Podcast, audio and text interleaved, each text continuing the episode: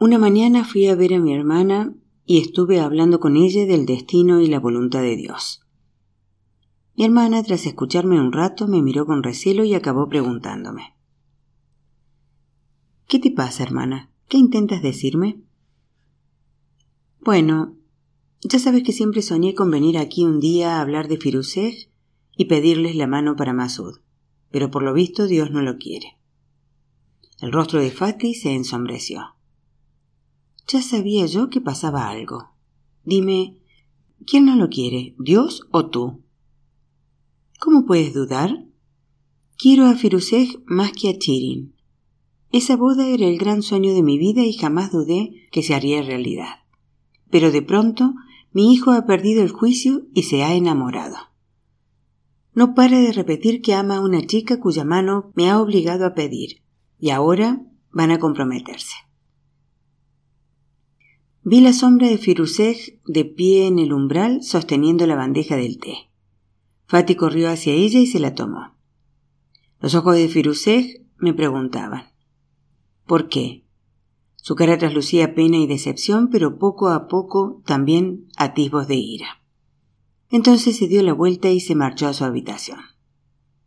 Desde que mi hija era pequeña asegurabas que Firusej sería para Masud, dijo Fati enfadada y siempre tuvieron una relación maravillosa. No dirás que a tu hijo no le gustaba.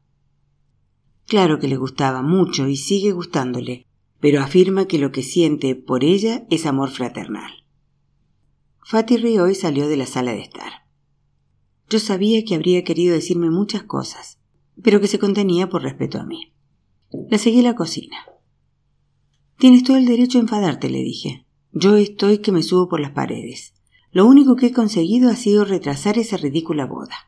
He impuesto como condición que estén comprometidos un año, esperando que en ese tiempo mi hijo abra los ojos. Bueno, se ha enamorado, así que es de esperar que vivan felices. Y no deberías comportarte como una suegra odiosa y desear que se separen antes incluso de haberse comprometido. Pero Fati, no lo entiendes, dije suspirando. Si al menos tuvieran algo en común, una sola cosa, no me sentiría tan mal. Pero no imaginas cuán diferentes son. No digo que ella sea mala chica, pero no es como nosotros. Cuando vengas lo comprobarás. De hecho, me gustaría que dieras tu opinión. Quizás la haya juzgado mal porque me opuse a esa relación desde el principio. Sin embargo, me porto muy bien y no digo nada. Chirin, en cambio, no quiere ni verla. Si Masud llega a enterarse de lo que dice de ella, no volverá a dirigirnos la palabra y lo habré perdido para siempre. No sé, alguna virtud tendrá esa chica para que tu hijo la quiera tanto. Y al fin y al cabo es a él a quien debe gustarle. ¿Quieres que hable con Firusej? No sabes lo apenada que estoy por ella. No creo que esté de humor para hablar, repuso mi hermana encogiéndose de hombros. Como mucho me echará de su habitación, no me importa. Llamé la puerta de mi sobrina y la entreabrí. Firusej, echada en la cama, tenía los ojos enrojecidos y la cara húmeda de lágrimas. Me dio la espalda para que no pudiera verla. Se me partió el corazón. No soportaba ver llorar a aquella niña tan adorable. Me senté en el borde de la cama y le acaricié el pelo. Masud no te merece, dije. Créeme, se arrepentirá. Aquí el único perdedor es él. No sé por qué después de tanto dolor y dificultades como ha sufrido, Dios no quiere que tenga una existencia tranquila y feliz. Confiaba en que fueras tú quien creara esa vida para él. Es una lástima, pero mi hijo no la merece. Le temblaban los delicados hombros, pero guardó silencio. Ya sabía cómo dolía fracasar en el amor. Me levanté y me marché a mi casa, triste y cansada. De nuestra familia asistieron a la fiesta de compromiso mi madre, Fati, Sadek Jan, las tías paternas de Masud y la señora Parvin. Mi hijo, guapo y elegante como nunca, con traje y corbata, estaba junto al Adán, que acababa de llegar de la peluquería con un vestido de encaje y el pelo adornado con flores de encaje a juego. Fabuloso, se burló Chirin. Miren al novio. ¿No decía que odiaba las corbatas porque parecen correas? ¿Qué ha pasado? qué poco le ha costado a esa chica atarle una correa. Ah, si lo vieran sus colegas del ministerio.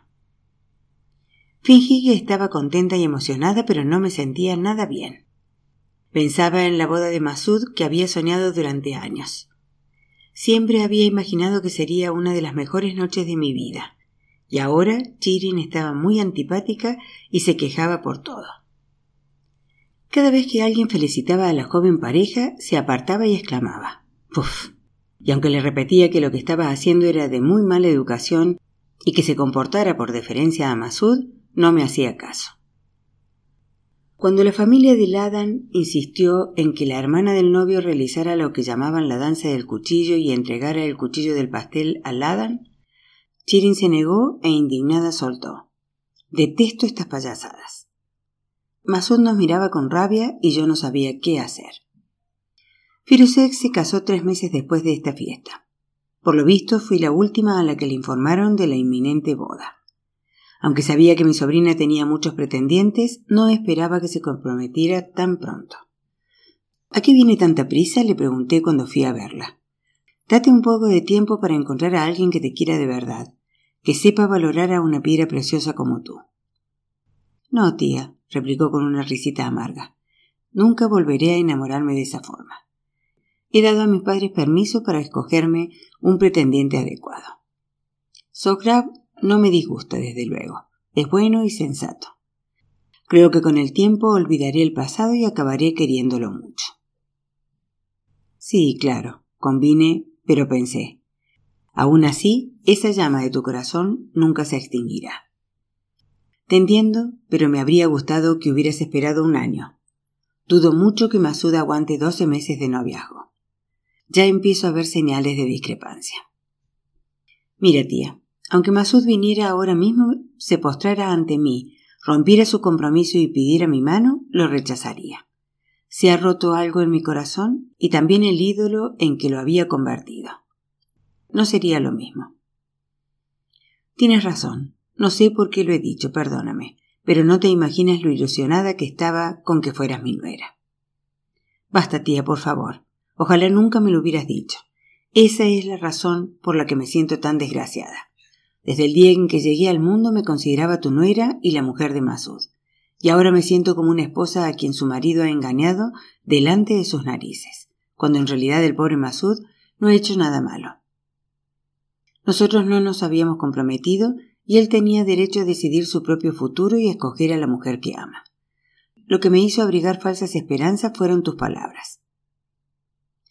Por suerte, Sohrab era un hombre amable, prudente, instruido y atractivo, que provenía de una familia culta y estudiaba en Francia. Un mes después de la boda, la joven pareja se marchó a París. Con el corazón encogido y ojos llorosos, Fui a despedirlos con Fati y el resto de la familia y les deseé muchos años de felicidad. El compromiso de Ladan y Masud solo duró siete meses. No teníamos ningún tema de conversación, me explicó mi hijo como recién despertado de un sueño profundo. Yo podría pasarme horas hablando de arquitectura, arte, religión y cultura, pero a Ladan, que al principio manifestaba mucho interés, en realidad no le importaba nada de todo eso. Solo pensaba en ropa, peluquería y maquillaje. Ni siquiera le gustan los deportes, y no imaginas qué superficial es. Solo me prestaba atención cuando hablábamos de dinero. Qué familia tan rara. No les importa privarse de la comida, aceptar cualquier ignominia y endeudarse con tal de poder asistir a la fiesta de turno con un vestido nuevo que nadie les haya visto. Sus conceptos de decencia y reputación están a años luz de los nuestros. Suspiré aliviada pero lamentaba mucho haber perdido a nuestra preciosa Firuzej, sobre todo porque percibía el arrepentimiento de Masud. Creo que la boda de mi sobrina fue el primero de una serie de golpes que por fin despertaron a mi hijo, aunque demasiado tarde.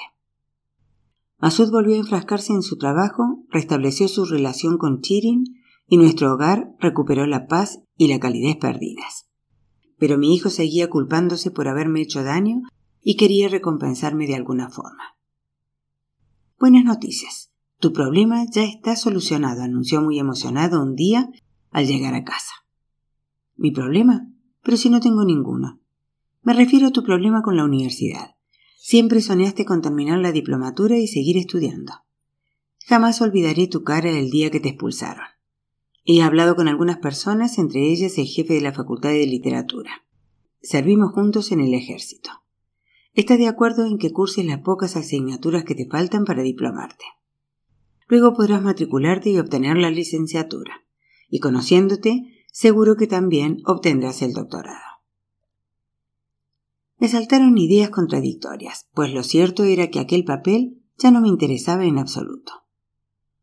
Tenía una compañera de clases que se llamaba Magnás, dije.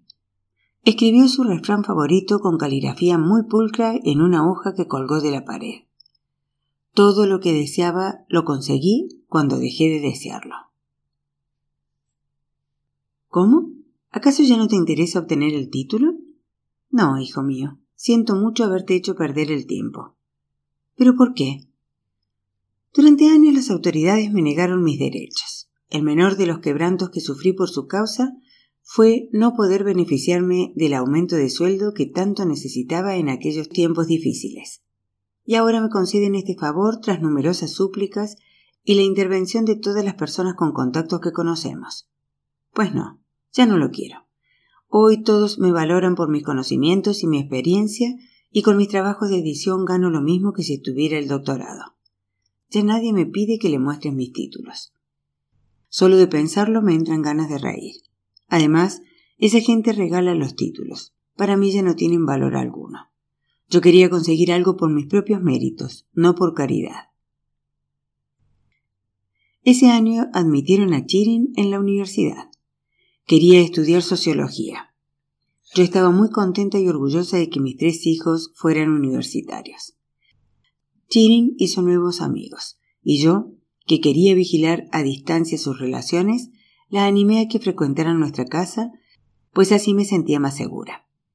Con el tiempo acabé conociendo a sus amigos y nuestro hogar se convirtió en su lugar de encuentro habitual.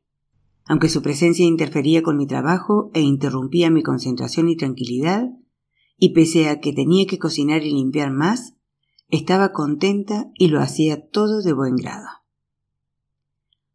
Dos años más tarde, a principios de invierno, nació mi primera nieta, que era también la primavera de Parvanej. Fui a Alemania para asistir al nacimiento de una niña preciosa a quien Siamak y Lili llamaron Dorna. Mi amiga y yo no nos cansábamos de mimarla mientras discutíamos sobre a quién se parecía más. Aunque me había convertido en abuela, la felicidad que experimentaba me hacía sentir más joven que en los diez años pasados y me devolvía las ganas de vivir. Cuando Dorna tenía dos meses y a pesar de lo que me costó separarme de ella, tuve que volver a Irán para celebrar el año nuevo, pues no quería dejar solos a Chiri y Masud mucho más tiempo. Nada más llegar a casa me di cuenta de que algo había cambiado. Entre los amigos de Chirin había un joven al que yo no conocía y que mi hija me presentó. Se llamaba Faramars Abdullahi y era estudiante de posgrado. Bienvenido al redil de los grandes sociólogos, lo saludé. Pero dime la verdad, ¿lo soportas? Lo mío me cuesta, repuso él sonriendo mientras yo lo miraba con curiosidad. ¿Te estás burlando de nosotros, Faramars? Le reprendió Chirin con coquetería. Por supuesto que no. Son la corona que llevamos con orgullo. Cuando mi hija volvió a reír me dije Ajá. Una vez que se hubieron marchado me preguntó qué me parecían sus amigos. Aparte de que ya los conocía a casi todos, no han cambiado mucho desde la última vez que los vi. Pero, ¿y los que no conocías? Esa chica alta que estaba sentada en el sofá es nueva, ¿verdad? Sí, se llama Negin. Y el muchacho que estaba sentado a su lado es su prometido. Son muy buenos chicos, se casarán el mes que viene y estamos todos invitados. Qué bien, me alegro mucho. Hacen buena pareja. Bueno, ¿y los demás? ¿Quiénes? ¿Había algún otro nuevo en el grupo? Sabía muy bien que lo que quería Chirin con tanto circunloquio era enterarse de qué pensaba yo de Faramars, pero me divertía chincharla. ¿Pretendes que me crea que no te has fijado en un chico tan alto? Me espetó al fin, harta. Todos son altos. ¿A quién te refieres? A Faramars, exclamó exasperada. A él le has parecido estupenda. Me ha dicho qué guapa es tu madre. De joven debía de ser una belleza. Qué joven tan encantador, repuse riendo. Ya está. Eso es, eso es cuanto tienes que decir de él. ¿Cómo opinar sobre alguien con quien solo he cruzado dos palabras? ¿Por qué no me hablas tú de él y así podré juzgar si su carácter coincide con su apariencia? ¿Qué quieres que te cuente? Lo que sepas de él, aunque sean cosas que puedan parecer irrelevantes. Es el segundo de tres hijos, tiene 27 años y es muy culto. Su madre es maestra y su padre ingeniero civil y viaja mucho. Él trabaja en la empresa de su padre. Qué raro, no cuadra con sus estudios, observé. ¿No está en la Facultad de Sociología? No, ya te lo he dicho, está en la de Tecnología. Entonces, ¿qué pinta en el grupo de ustedes? ¿Dónde lo conociste? Es el mejor amigo de Sorush, el novio de Negin. Como siempre iban juntos, lo veíamos a menudo. Se unió oficialmente a nuestro grupo cuando tú estabas en Alemania. Muy bien, cuéntame más cosas. ¿Qué más quieres que te cuente? Hasta ahora solo me has dado información general. Ahora háblame de su carácter. ¿Cómo quieres que lo sepa?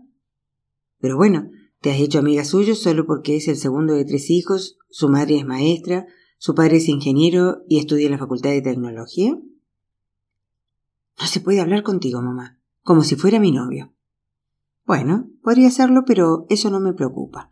De momento me interesa saber más qué clase de persona es. ¿Que no te preocupa? se sorprendió mi hija. ¿Estás diciendo que no te importaría que fuéramos amigos muy íntimos? Mira, pronto cumplirás los veintiuno y serás mayor de edad. Confío en ti y en cómo te he educado. Sé que, como no te falta amor, no te enamorarás ciegamente del primer hombre que se interese por ti. Sabes cuáles son tus derechos y no dejarás que nadie los viole. Respeta las normas religiosas y sociales, eres inteligente, sensata y previsora. Sé que no te dejarás llevar por un impulso ni por un capricho. ¿En serio? ¿Así me ves? Por supuesto. A veces piensas más racionalmente y tomas decisiones más acertadas que yo, además de que controlas mejor tus emociones. ¿Lo dices en serio? ¿Por qué dudas de ti? ¿No será que temes que tus sentimientos sean tan intensos que puedan afectar a tu criterio? Sí, exacto. No te imaginas lo asustada que estoy. Me alegro. Eso demuestra que tu cerebro todavía funciona. La verdad es que no sé qué hacer. Ah, pero ¿tienes que hacer algo? Bueno, supongo que sí. Pues no, lo único, estudiar, planear tu futuro y conocerte mejor a ti misma y a ese chico. Es que no puedo dejar de pensar en él, se sinceró. Quiero verlo más, pasar más tiempo con él. Bueno, lo ves en la universidad y puedes invitarlo a casa siempre que quieras. Solo cuando yo esté, por supuesto. También quiero conocerlo mejor. ¿Y no te preocupa que... no sé, que vaya demasiado lejos? No, confío plenamente en ti. Además, si una chica desea llegar demasiado lejos, lo hará aunque la encierren y encadenen. Lo importante es tener restricciones internas y tú las tienes. Gracias, mamá. Me siento mucho mejor y no te preocupes que controlaré la situación. Después de las vacaciones de Año Nuevo, un día que Chirin no estaba en casa, Masud vino a sentarse a mi lado y me dijo Mamá, tengo que tomar una decisión importante sobre mi futuro. Precisamente quería hablar contigo de eso pero la verdad es que no creo en la forma tradicional de elegir una esposa. Quiero que encuentres a una chica que te guste, alguien que sea compatible contigo, a quien conozcas bien. Esperaba que surgiera alguien en la universidad o el trabajo. Es que la otra vez me equivoqué tanto que ahora tengo miedo, y dudo que vuelva a enamorarme como entonces. Sin embargo, se me ha presentado una oportunidad práctica y sensata. Y si te parece apropiada, la aprovecharé. Ahora que casi todos mis amigos ya se han casado, me siento solo. El recuerdo de Firuzeh pesaba en mi corazón. Suspiré. Muy bien, háblame de esa oportunidad, pedí. El señor Maxudi tiene una hija de 25 años que estudia química en la universidad y me ha insinuado varias veces que no le importaría que fuera su yerno. El señor Maxudi es un hombre estupendo y seguro que su familia será encantadora. Pero hay un problema. ¿Cuál? Es el subdirector del ministerio. Tiene un cargo político. Mamá, por favor, ¿no crees que exageras? No me digas que temes que lo encarcelen y ejecuten. ¿Por qué no iba a temerlo? Me aterrorizan la política y los juegos políticos. Justo por eso me preocupé cuando empezaste a trabajar allí y te hice prometer que nunca aceptarías un cargo de confianza ni un nombramiento político. Si todo el mundo pensara como tú, ¿quién dirigiría el país? Lo siento, pero creo que necesitas un psicólogo. Pese a todo, Masud decidió pedir la mano de aquella chica. Chirin y yo estábamos listas para ir a la casa del señor Maxudi cuando mi hijo dijo ¿Puedo pedirte un favor? Por diferencia al señor Maxudi, ¿te importaría ponerte un chador? Mira, hijo mío, ¿olvidas que somos humanas? Le espeté. ¿Que pensamos por nosotras mismas y tenemos principios y creencias propios y que no podemos transformarnos sin cesar en lo que no somos? ¿Sabes cuántas veces tuve que cambiar el modo de taparme según lo que los hombres consideraban adecuado? En Qum llevaba chador, en Teherán panuelo de cabeza. Cuando me casé con tu padre, él no quiso que llevara ningún tipo de hijab. Luego llegó la revolución y tuve que llevar una túnica larga y pañuelo de cabeza. Y después querías casarte con la señorita Ladan y pretendías que me vistiera a la última moda. Entonces no te habría importado que hubiera lucido un vestido escotado, pero ahora que quieres casarte con la hija de tu jefe, ¿debo ponerme echador? No, hijo mío. Quizás en el pasado no pudiera plantarle cara a mucha gente, pero no pienso arredrarme ante mi hijo. Y quiero que sepas que como mujer madura que he tenido buenas y malas experiencias en la vida, soy capaz de pensar por mí misma y elegir lo que quiero ponerme. Iremos allí vestidos como solemos y no actuaremos con falsedad para complacerlos. Atefej era una chica devota, circunspecta y sobre todo razonable, de tez clara y grandes ojos castaños. Su madre, que llevaba un hijab completo incluso delante de Chirin y de mí, resultó una anfitriona ceremoniosa. Y el señor Maxudi, con quien todavía me sentía en deuda, se mostró muy amable y cortés como siempre. Había engordado un poco y encanecido, y no paraba de pasar sus cuentas. En cuanto llegamos, Masud y él se pusieron a hablar de trabajo, olvidándose del motivo muy diferente por el que estábamos allí. Si bien la atmósfera de su casa me recordaba un poco a la casa de Mahmoud, no recibí ninguna impresión negativa.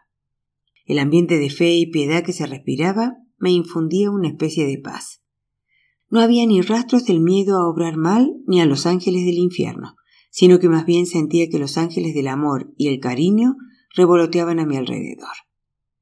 A diferencia del hogar de Mahmoud, allí la risa y el júbilo no eran pecado, a tal punto que Chirin, que debido a la actitud de sus tíos no sentía gran simpatía por las familias muy religiosas, congenió rápidamente con Atefej y se puso a charlar con ella. Todo discurrió con fluidez de tal modo que a mediados de primavera celebramos la boda de Masud y Atefej. Años atrás, mi hijo había aprovechado las ventajas que le ofrecía el ministerio para comprarse un bonito apartamento, pero el señor Maxudi se empeñó en que la pareja viviera en el primer piso de su casa que estaba vacío y que él había reservado para Atefej. El día que Masud hizo las maletas, procuré parecer alegre y entre bromas le eché una mano pero cuando se marchó me senté en su cama en la habitación vacía, con la vista fija en la pared. De pronto, sintiendo que mi hogar había perdido su alma, me invadió una profunda tristeza. Los polluelos se echan a volar y pronto el nido quedará vacío, me dije asustada por primera vez ante el futuro y la soledad que me esperaba. Chirin, que acababa de entrar en casa, entreabrió la puerta y dijo ¿Ya se ha marchado? Qué vacío está todo. Sí, los hijos se marchan tarde o temprano, pero esta es la mejor forma de partir. Gracias a Dios está vivo y sano y por fin lo veré casado. Nos hemos quedado muy solas, mamá. Sí, pero nos tenemos la una a la otra, y aún faltan unos cuantos años para que te marches. Unos cuantos años. Supongo que no pensarás casarte antes de acabar la carrera, ¿no? Quién sabe, repuso haciendo un mohín y encogiéndose de hombros. Quizás me case dentro de un par de meses. ¿Qué? No lo permitiré. ¿Qué prisa tienes? No deberías ni pensar en eso hasta terminar los estudios. Pero podría haber circunstancias. ¿Qué circunstancias? No dejes que nadie te convenza. Estudia tranquila, trabaja y aprende a valerte por ti misma para que nadie te intimide, te corte las alas ni te obligue a aceptar humillaciones. Y entonces, pero no antes, ponte a pensar en tu boda. Siempre estarás a tiempo de casarte, pero una vez que lo hagas, serás responsable de un hogar y una familia. Solo ahora que eres joven y soltera puedes vivir libre de preocupaciones. Estos años son breves y jamás vuelven.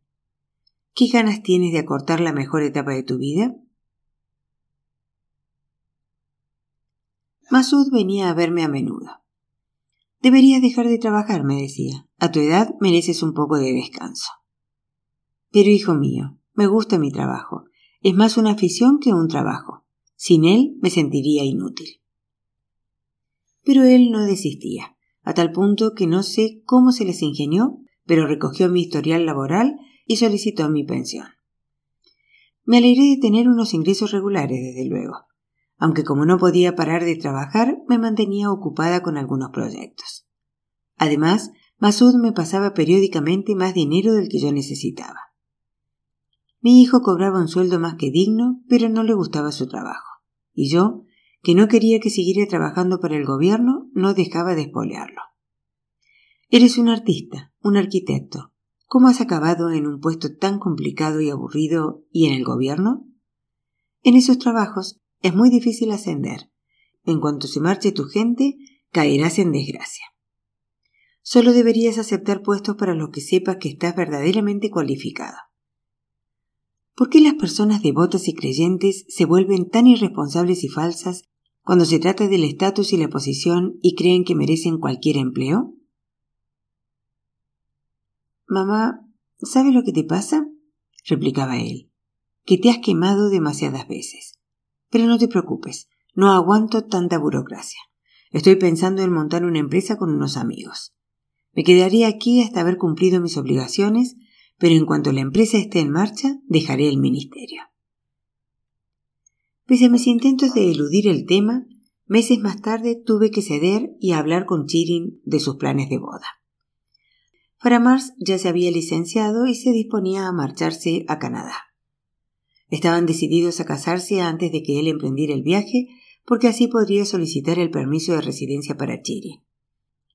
Aunque me oponía a que mi hija dejara la universidad, me aseguraron que tardarían cerca de un año en concederle el permiso, de modo que le daría tiempo a acabar la carrera.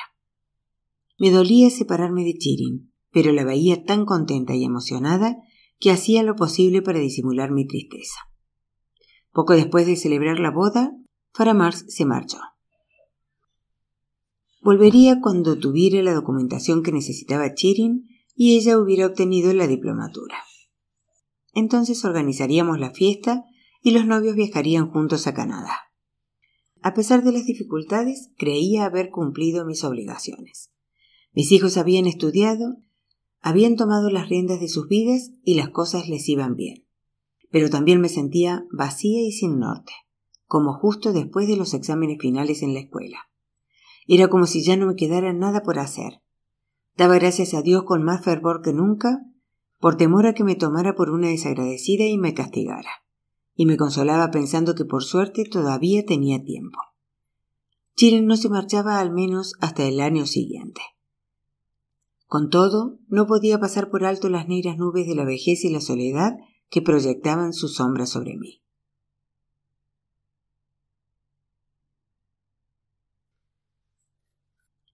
10.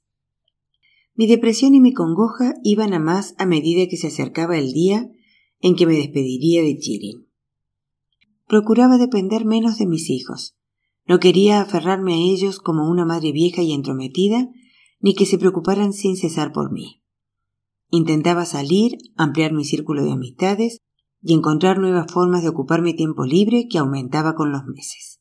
Pero a mi edad no era fácil entablar nuevas amistades y tampoco me relacionaba mucho con mi familia. Mi madre era muy anciana y vivía con Mahmoud. Nunca quería venir a pasar unos días con nosotros y yo no pisaba la casa de mi hermano, así que apenas la veía. La señora Parvin también había envejecido y ya no tenía tanta vitalidad, aunque seguía siendo la única persona con quien podía contar si necesitaba ayuda. Fatih estaba triste y apagada desde que Firuzeh se había casado y marchado de Irán. Ya no estábamos tan unidas como antes, pues era evidente que de alguna forma mi hermana nos culpaba del dolor por haberse separado de su hija.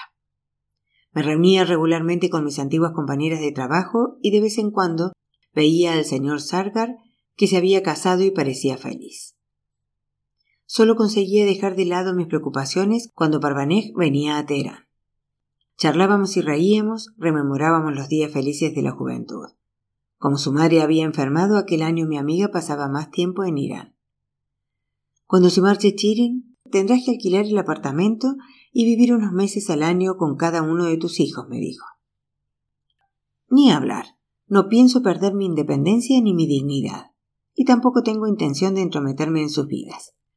No resulta práctico ni apropiado que varias generaciones convivan en la misma casa. Eso pasó a la historia. ¿Entrometerte? Pero si deberían estar encantados y agradecerlo. Deberían recompensarte por todo lo que trabajaste por ellos. No digas eso. Me recuerdas a mi abuela que decía criar a los hijos es como freír berenjenas. Absorben mucho aceite, pero luego tienen que soltarlo. No espero eso de mis hijos. Lo que hice lo hice por mí porque era mi deber. No me deben nada. Además, quiero mantener mi independencia. ¿Independencia para qué? ¿Para quedarte todo el día en casa sola y que ellos te olviden y se queden en paz con la conciencia tranquila? Tonterías, insistí. Todas las revoluciones que han habido en el mundo han empezado porque la gente perseguía la independencia. Y ahora pretendes que renuncie a la mía. Ay, Masum, Qué rápido ha pasado el tiempo y cómo han crecido nuestros hijos. Fueron tiempos maravillosos. Ojalá pudiéramos recuperarlos. Pues yo no quiero recuperar ni una sola hora del pasado. Gracias a Dios quedó atrás. Y espero que el tiempo que nos resta pase igual de prisa. Llegaron los calurosos días del verano. Pese a estar ocupada con la preparación del ajuar de Chirin, a menudo Parvanej y yo íbamos de compras o buscábamos cualquier otra excusa para pasar un día juntas. Una tarde especialmente sofocante acababa de tumbarme para descansar cuando me sobresaltó el timbre de la puerta. Por el telefonillo pregunté quién era. Soy yo, ábreme, rápido. ¿Parvanej? ¿Qué pasa? Habíamos quedado más tarde. ¿Piensas abrirme o he de tirar la puerta abajo?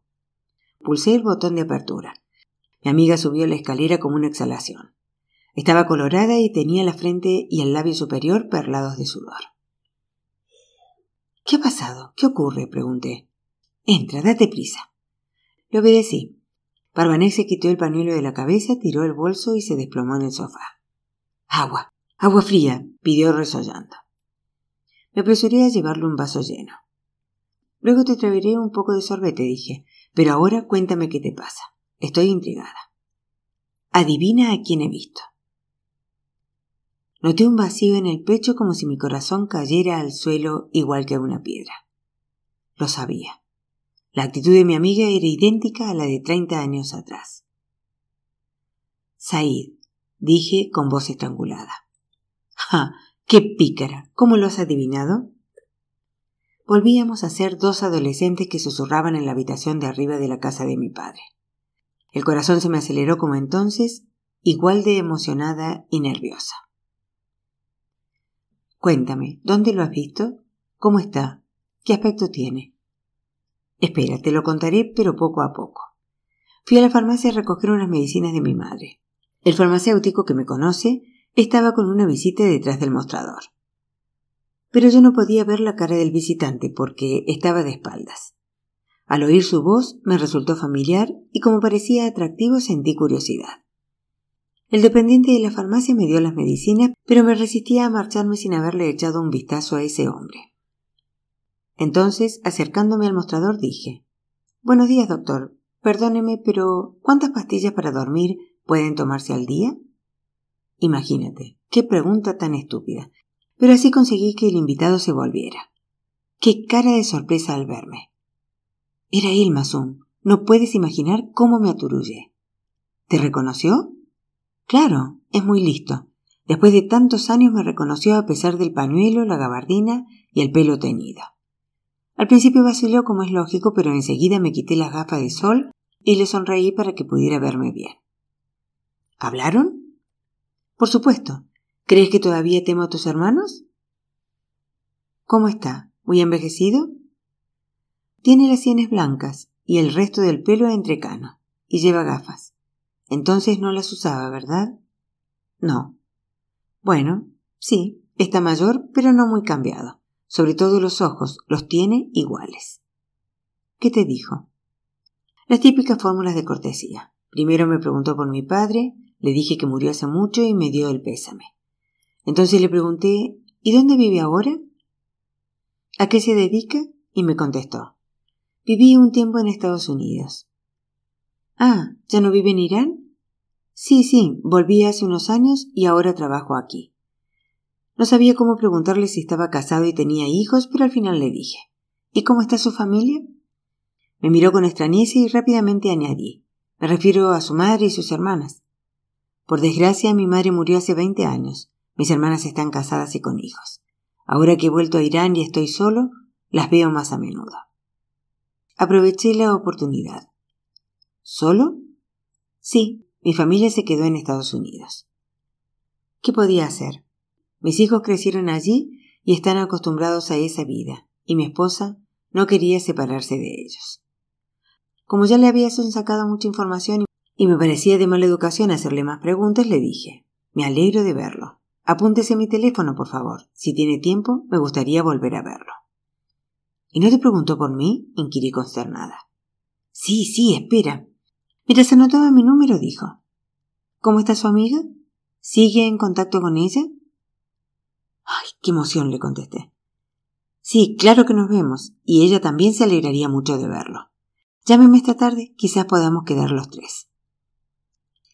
No sabes cómo le brillaban los ojos. Me preguntó si estaba segura de que era prudente. Creo que todavía temía a tus hermanos. Claro que es prudente, le dije y me despedí.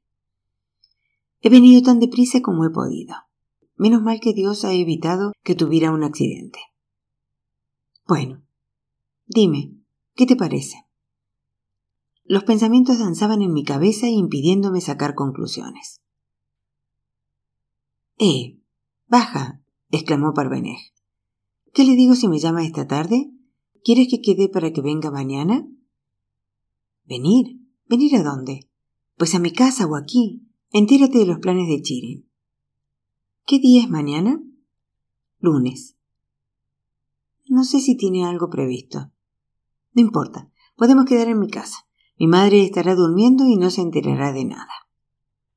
Pero, ¿para qué quieres que quedemos? Será mejor dejarlo.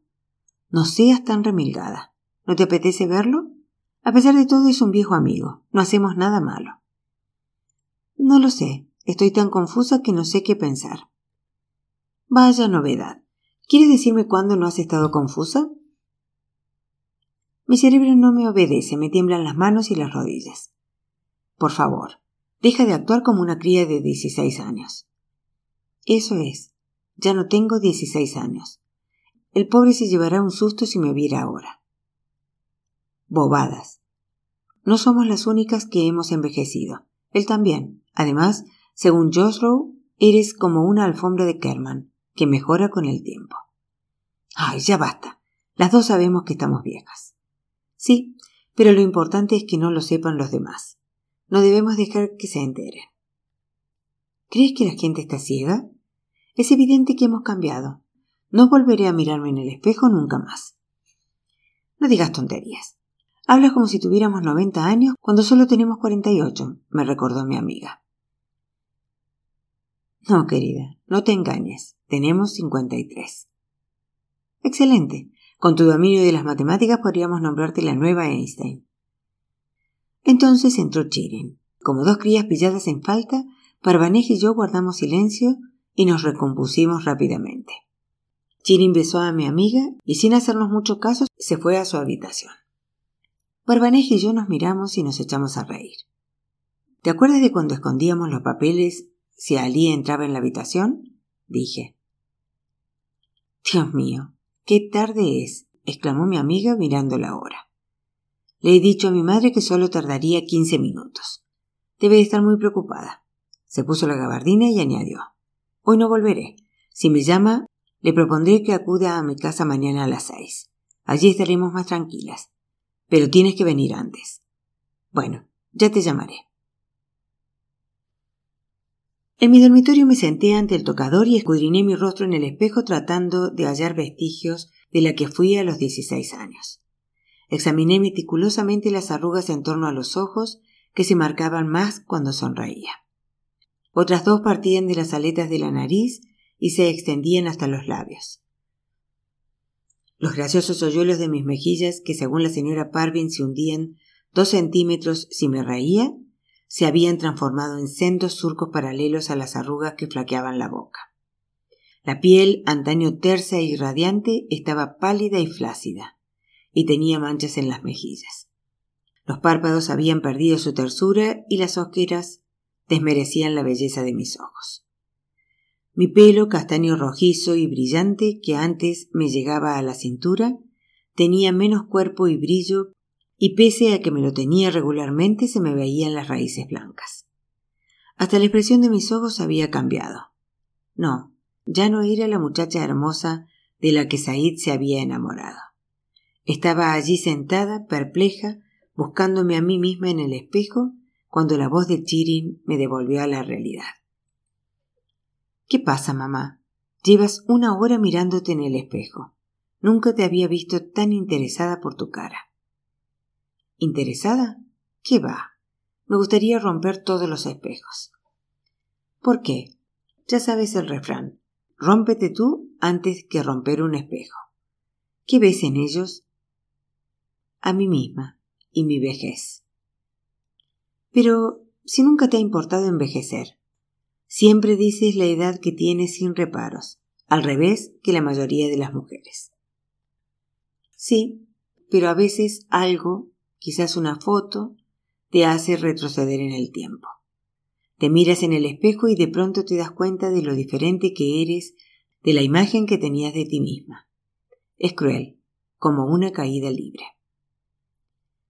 Pero siempre decías que la vejez también es bella. Sí, pero la belleza de la juventud es otra cosa. Todos mis amigos opinan que eres una mujer muy elegante. Querida Chile, mi abuela, que era muy buena, jamás habría dicho que una chica era fea. Prefería decir que era amable. Tus amigos, como no quieren decir que estoy hecha una defecio, comentan que soy elegante. No sé por qué hablas así, mamá. Para mí siempre has sido la mujer más guapa del mundo. Cuando era pequeña quería parecerme a ti. Tenía envidia. Hasta hace unos años la gente te miraba más a ti que a mí. Me lamentaba por no tener los ojos del mismo color que los tuyos y porque mi piel no fuera tan lisa y clara como la tuya. Tonterías. Siempre has sido mucho más guapa que yo. A tu edad estaba tan pálida que parecía enferma. En cambio tú, con esos ojos tan preciosos, tu piel dorada y esos hoyuelos, eres realmente bella. Pero, ¿por qué te has puesto a pensar en tu juventud? Son cosas de la edad. Cuando envejecemos, el pasado adquiere otro cariz, y hasta los tiempos más duros parecen hermosos. De jóvenes pensamos en el futuro, en lo que ocurrirá el año que viene, y nos preguntamos dónde estaremos dentro de otros cinco. Queremos que el tiempo pase deprisa, pero cuando llegamos a mi edad no vemos el futuro. Alcanzada la cumbre, volvemos la vista atrás. Parvanej me llamó a última hora de la tarde para decirme que había quedado el día siguiente a las seis. Apenas pegué ojo en toda la noche, pensando que era mejor que Said y yo no nos viéramos, para conservar el recuerdo de la juventud y belleza del otro. En el pasado, cada vez que me ponía un bonito vestido y me miraba en el espejo satisfecha, deseaba reencontrarme con él en la fiesta o la boda a la que fuera a asistir, o sencillamente por la calle. Confiaba en que de llegar a vernos algún día fuera cuando yo estuviese en mi mejor momento. Al día siguiente Parvanej me telefonó temprano. ¿Cómo te sientes? Yo no he podido dormir nada. Pues ya somos dos, repuse riendo. Primero tíñete el pelo, dijo, empezando a darme instrucciones. Hace poco que lo hice. No importa, otra vez. Las raíces no te quedaron muy bien. A continuación date un baño caliente. Luego llena un gran cuenco de agua fría, añade mucho hielo y mete la cara dentro. ¿Me ahogaré? No, boba. Sumerge la cara varias veces y ponte las cremas que te traje de Alemania. La verde es una mascarilla de pepino. Aplícatela, túmbate y descansa veinte minutos. Luego quítatela y ponte la amarilla en abundancia. A las cinco tienes que estar aquí para que pueda arreglarte y maquillarte. ¿Arreglarme? Como si fuera una novia. ¿Quién sabe? Tiempo al tiempo. ¿No te da vergüenza? A mi edad. ¿Ya estamos otra vez con la edad? Si vuelves a hablar así te juro que te doy una sotaina. ¿Qué me pongo? El vestido gris que compramos juntas en Alemania. No, será de noche, no es apropiado. Tienes razón. Pues el beige de dos piezas. No, ponte esa blusa rosa con cuello de encaje. No solía perder mucho tiempo acicalándome, pero ese día seguía al pie de la letra las órdenes de mi amiga. Estaba tumbada con la mascarilla verde en la cara cuando Chirin entró en mi habitación. ¿Qué pasa aquí? Por lo visto, hoy estás cuidándote mucho. No pasa nada, contesté fingiendo indiferencia. Parvanex se empeñó en que me pusiera esta mascarilla y he decidido probarla. Mi hija se encogió de hombros y se fue. A las tres y media empecé a prepararme. Me sequé bien el pelo previamente marcado con rulos y me vestí. Al mirarme en el espejo pensé, como mínimo peso diez kilos más que entonces. Curiosamente, cuando estaba flaca tenía las mejillas llenas, en cambio ahora que peso más, parezco más demacrada. Encontraba defectos en todas las prendas que me probaba. Al rato sobre mi cama se amontonaban faldas, blusas y vestidos. ¿A dónde vas? me preguntó mi hija apoyada contra el marco de la puerta. A casa de Parvanej. ¿Y todo este revuelo es por la tía Parvanej? El otro día se encontró a unas viejas amigas nuestras y las ha invitado. No quiero parecer vieja y fea. Vaya, exclamó. Así que las rivalidades del pasado aún perduran. No, no es cuestión de rivalidad. Es un sentimiento difícil de explicar. Vernos unas a otras será como mirarnos en un espejo treinta años después. Me gustaría que todas reconociéramos en las demás algo de lo que fuimos entonces. Si no, seremos como extrañas. ¿Cuántas son? ¿Cuántas qué? Pues las invitadas de la tía Parvanej. Se encontró a una amiga, balbucea turullada, pues no sabía mentir.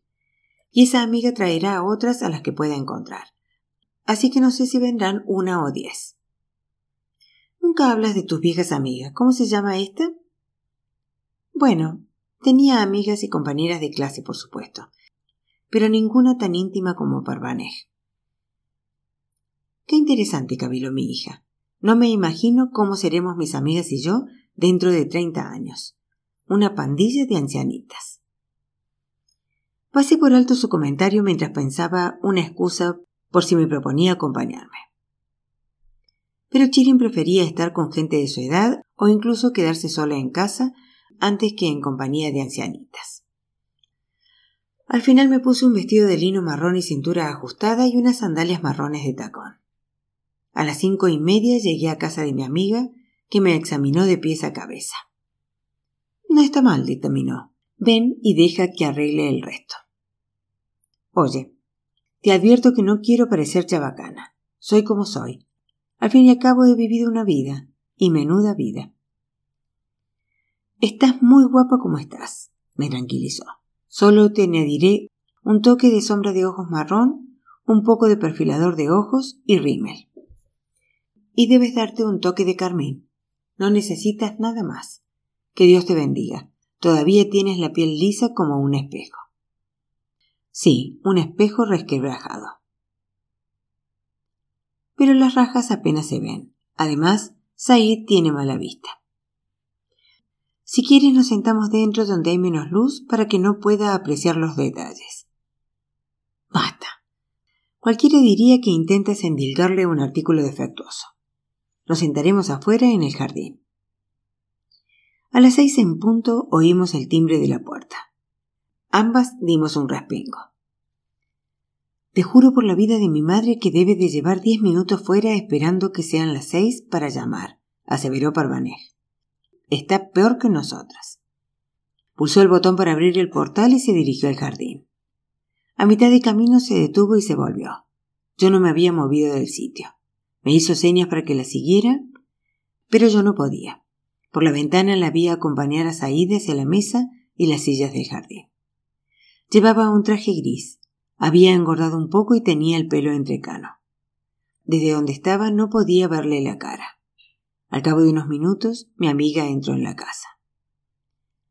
¿Qué haces ahí todavía? me reprendió. No me digas que vas a salir con la bandeja del té como una futura novia. Cállate, me va a dar algo. Se me han paralizado las piernas y no he podido seguirte. Ay, mi pobre niña. ¿Crees que ya podrás honrarnos con tu presencia? No, espera. ¿Qué te pasa? Me ha preguntado si estabas aquí y he dicho que sí. No seas maleducada y sal ahora mismo. Pareces una niña de catorce años. Espera a que me serene un poco. Ah, ¿y qué quieres que le diga? ¿Que te has desmayado? Va a tomarnos por unas maleducadas. Está esperándonos. Dile que estoy hablando con tu madre y que saldré enseguida. Ay, Dios mío, ni siquiera he saludado a tu madre. Y corrí hacia la habitación de la señora Ahmadi. Jamás habría pensado que a mi edad sentiría tal pánico. Siempre me había considerado una persona sensata y tranquila, acostumbrada a los altibajos de la vida. A lo largo de los años muchos hombres se habían interesado por mí, pero desde la adolescencia no estaba tan nerviosa. ¿Quién ha venido, Masum? me preguntó la señora Ahmadi. Una amiga de Parvanés, le mentí. ¿La conoces? Sí, sí, nos conocimos en Alemania. Masún, querida, ¿qué haces que no vienes? Oí que decía Parvanej desde el jardín. Está aquí Said Jan. Me miré en el espejo y me atusé el pelo. Creo que la señora Ahmadi seguía hablando cuando salí de su dormitorio. No debía pensármelo mucho, así que salí rápidamente al jardín y con voz temblorosa, pese a mis esfuerzos, dije Hola. Said se levantó de la silla como impulsado por un resorte y se quedó mirándome muy tieso. Al cabo de unos segundos volvió en sí y me dijo Hola. Intercambiamos fórmulas de cortesía mientras nos tranquilizábamos un poco. Parvanej entró en la casa por el té y permanecimos sentados frente a frente sin saber qué decirnos. En su rostro se apreciaba la huella del tiempo, pero la expresión de sus bonitos ojos castaños era la misma que recordaba y que me habían acompañado durante décadas. En general parecía más sereno y atractivo. Confiaba en haberle causado la misma impresión. Cuando volvió Barbanej seguimos hablando de cosas intrascendentes hasta que poco a poco fuimos relajándonos y le pedimos a Said que nos contara dónde había estado y qué había hecho en estos años. Bueno, se los contaré si ustedes también me lo cuentan, dijo. Yo no tengo nada que contar, aseguró Barbanej. Mi vida ha sido muy normal. Después de terminar los estudios me casé, tuve hijos, dos hijas y un hijo, y me fui a Alemania. Todavía vivo allí, pero ahora paso mucho tiempo en Irán porque mi madre está enferma. Si su salud mejora, me la llevaré a Alemania. Ya está, ¿lo ves? No me ha ocurrido nada interesante ni emocionante. Entonces, señalándome, añadió, no como a ella. Pues háblame de tu vida, pidió Said mirándome. Le dirigí a Parvanej un gesto suplicante. No digas nada, por amor de Dios, exclamó mi amiga. Se volvió hacia Said y le explicó. Podría escribirse un libro sobre su vida. Si empieza a hablar ahora, no acabará hasta pasada la medianoche. Además, para mí, que ya lo sé todo, sería aburrido volver a oír su historia.